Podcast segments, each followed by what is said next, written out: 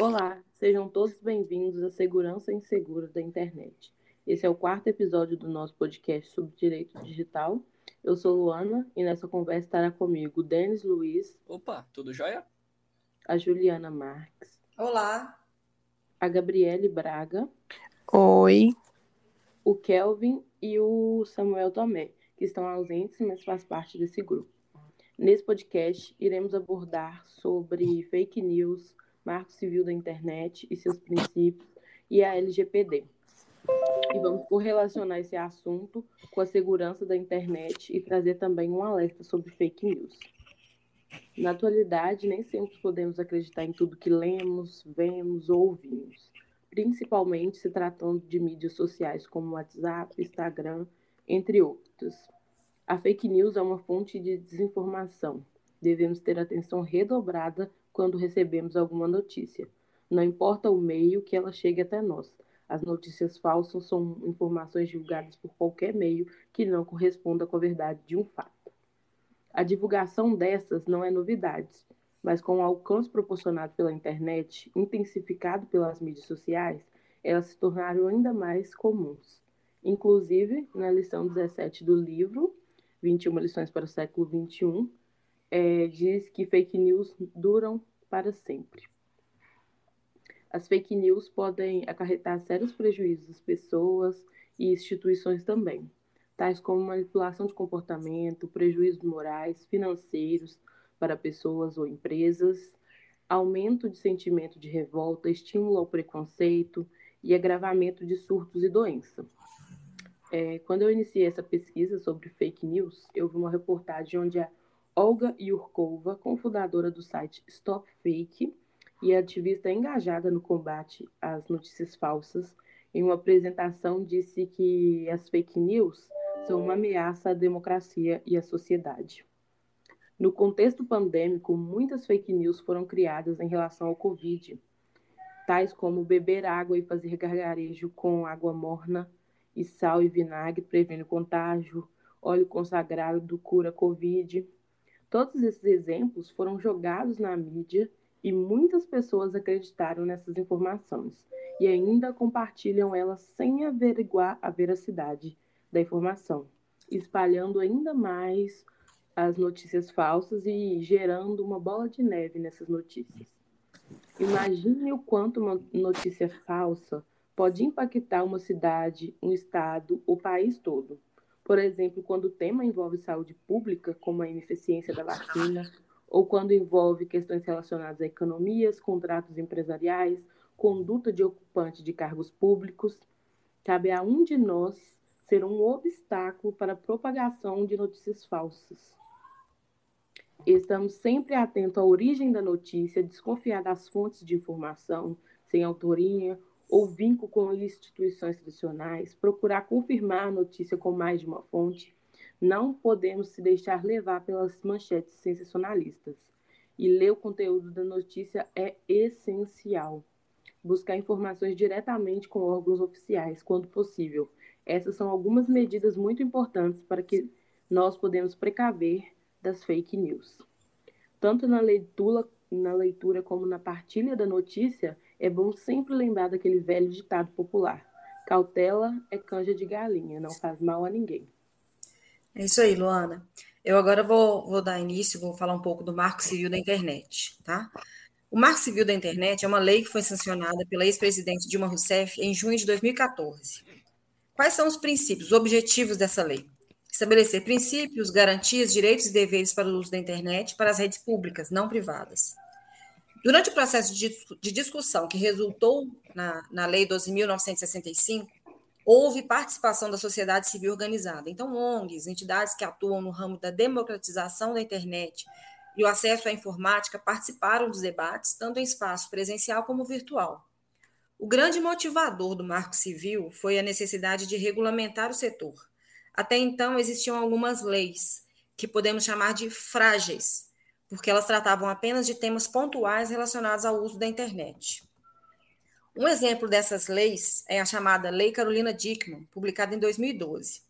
Muitos recordam, mas vamos relembrar. Em 2012, um hacker roubou 36 fotos da atriz nua e em poses sensuais e publicou na internet. Como isso aconteceu? Em março de 2012, a atriz recebeu um e-mail como isca, e ao abrir esse e-mail, liberou uma porta que permitiu a instalação de um programa que copiou as fotos. A partir daí, durante os meses de março e abril, houveram tentativas de extorsão. O, ha o hacker pedia 10 mil reais para não publicar as fotos.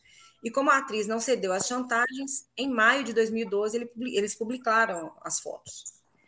O advogado da atriz disse que eles até tentaram tirar as fotos na busca do Google, mas a Google disse que não interferia nos resultados de busca e que para que o conteúdo não aparecesse seria preciso entrar em contato com o site que hospedava, o, que hospedava né, as fotos e solicitar a remoção.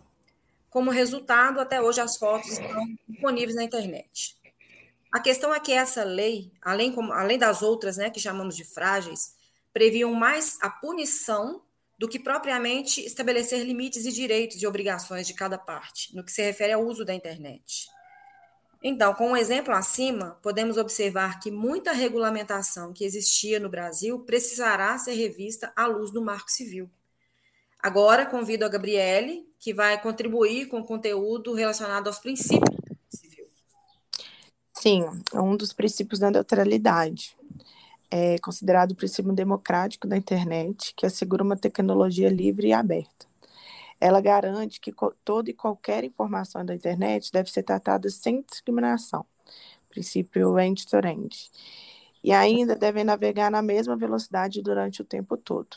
O princípio pede que as operadoras de telecomunicações elaborem planos de serviços específicos para o tipo para o tipo de uso de cada consumidor. Por exemplo, um plano mais barato para quem só conecta a e-mails e um plano mais quem assiste a, a vídeos online.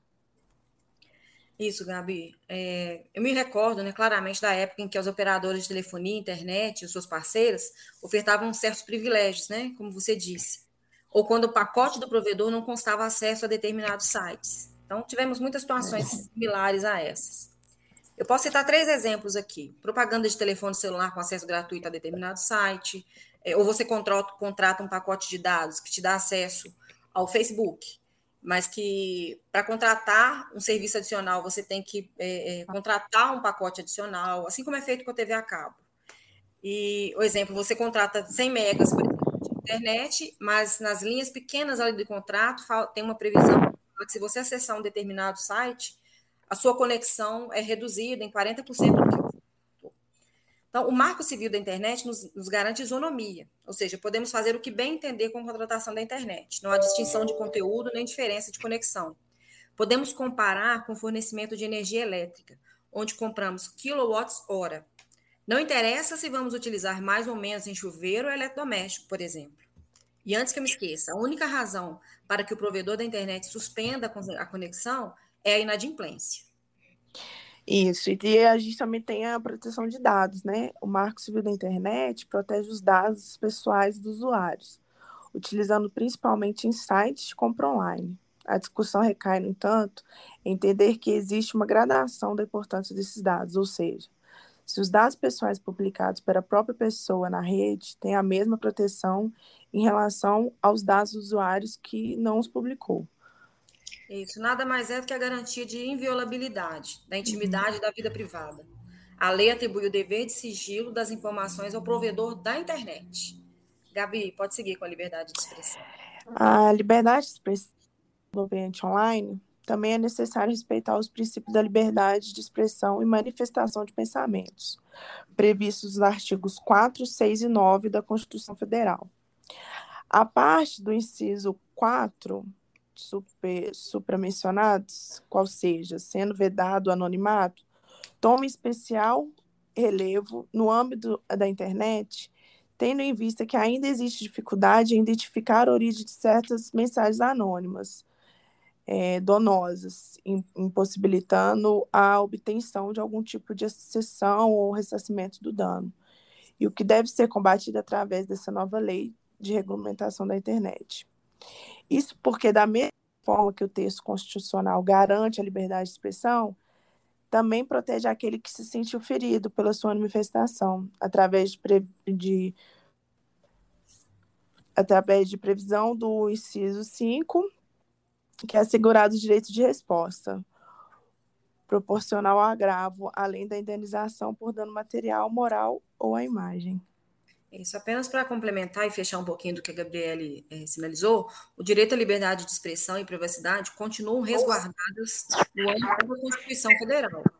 O Marco Civil da Internet é um resultado da necessidade de adequações vinculadas às transformações vindas dos avanços tecno, tecnológicos necessários para que esses direitos sejam mantidos. Denis, agora com você. Aproveitando o gancho do Marco Civil da Internet, a gente puxa para o complemento dele, que seria a LGPD, a Lei Geral de Proteção de Dados, Lei número 13.709 de 2018, que é a, legislação, é a legislação brasileira que regula as atividades de tratamento de dados. O que seriam esses tratamentos de dados? Seriam toda atividade realizada com os dados pessoais, que são informações que, por si só, ou em conjunto com outras, permitem a identificação de um indivíduo. O tratamento de dados consiste em toda e qualquer operação realizada com os dados de um indivíduo. As ações incluem a coleta, o recebimento, reprodução, extração, armazenamento, etc. Para entendermos, entendermos o que constitui o tratamento de dados, precisamos entender o princípio para, para tal tratamento, que no caso é a finalidade, que visa limitar o uso dos dados, é, mantendo assim, é, deixando assim claro que para o titular o propósito da utilização, a adequação, que refere-se a garantir que o tratamento dos dados vai de encontro à finalidade informada ao titular, a necessidade, que visa é, que o tratamento seja realizado da forma mínima possível para alcançar a finalidade inicialmente definida. O livre acesso, um princípio de que o tratamento dos dados visa garantir que os donos das informações possam saber o que foi feito com elas, é, o livre acesso é uma garantia gratuita que facilita ao titular é, saber da integridade dos dados, o tempo e a forma de tratamento, a qualidade dos dados, que garante questões como a atualização, a exatidão, a clareza no uso dessas informações, alinhadas à finalidade do tratamento. A transparência dá ao titular dos dados pessoais informações claras e precisas quanto à realização do tratamento. A segurança que busca tranquilizar o titular, é, fazendo-se obrigadas é, medidas técnicas e administrativas de segurança que evitam acesso não autorizado, bem como a perda, comunicação indevida e outras. A prevenção e a não discriminação. Enquanto a prevenção garante a adoção dessas medidas, a não discriminação determina que seja impossível a utilização desses dados a fim de discriminar o usuário a responsabilização e a prestação de contas. A, a, a partir da garantia é, da aplicação das leis, temos o princípio da responsabilidade e a prestação de contas. Assim sendo, quem está realizando o tratamento de dados deve comprovar que adotou todas as medidas necessárias e que assegura a manipulação dessas informações o tempo todo. É, pegando um gancho no que o Denis falou, agora a gente vai falar um pouco sobre direitos dos titulares e no artigo 17 da Lei Geral de Proteção de Dados, assegura que toda pessoa natural tem a titularidade dos seus dados pessoais garantidos, os direitos fundamentais de liberdade, intimidade e privacidade.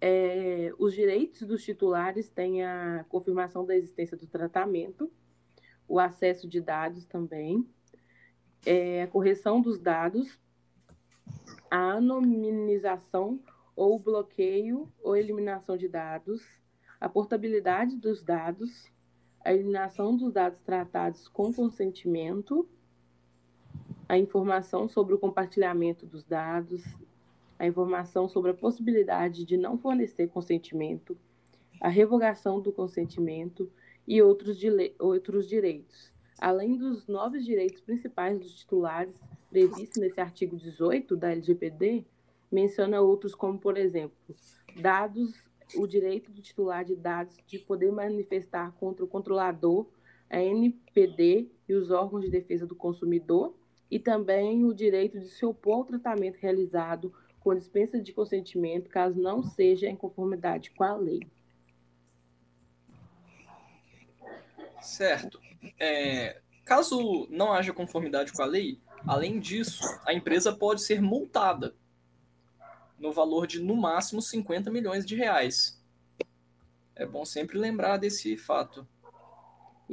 E com isso concluímos o nosso podcast de hoje, no qual tratamos temas extremamente críticos, polêmicos e sensíveis, como por exemplo, mas não se limitando a fake news, segurança na internet, privacidade, liberdade de expressão, proteção de dados e, sobretudo, o grande avanço do nosso país em relação à regulamentação da internet, o Marco Civil da Internet. Ficamos por aqui, esperamos ter contribuído com o nosso conhecimento sobre os temas em questão e até o próximo.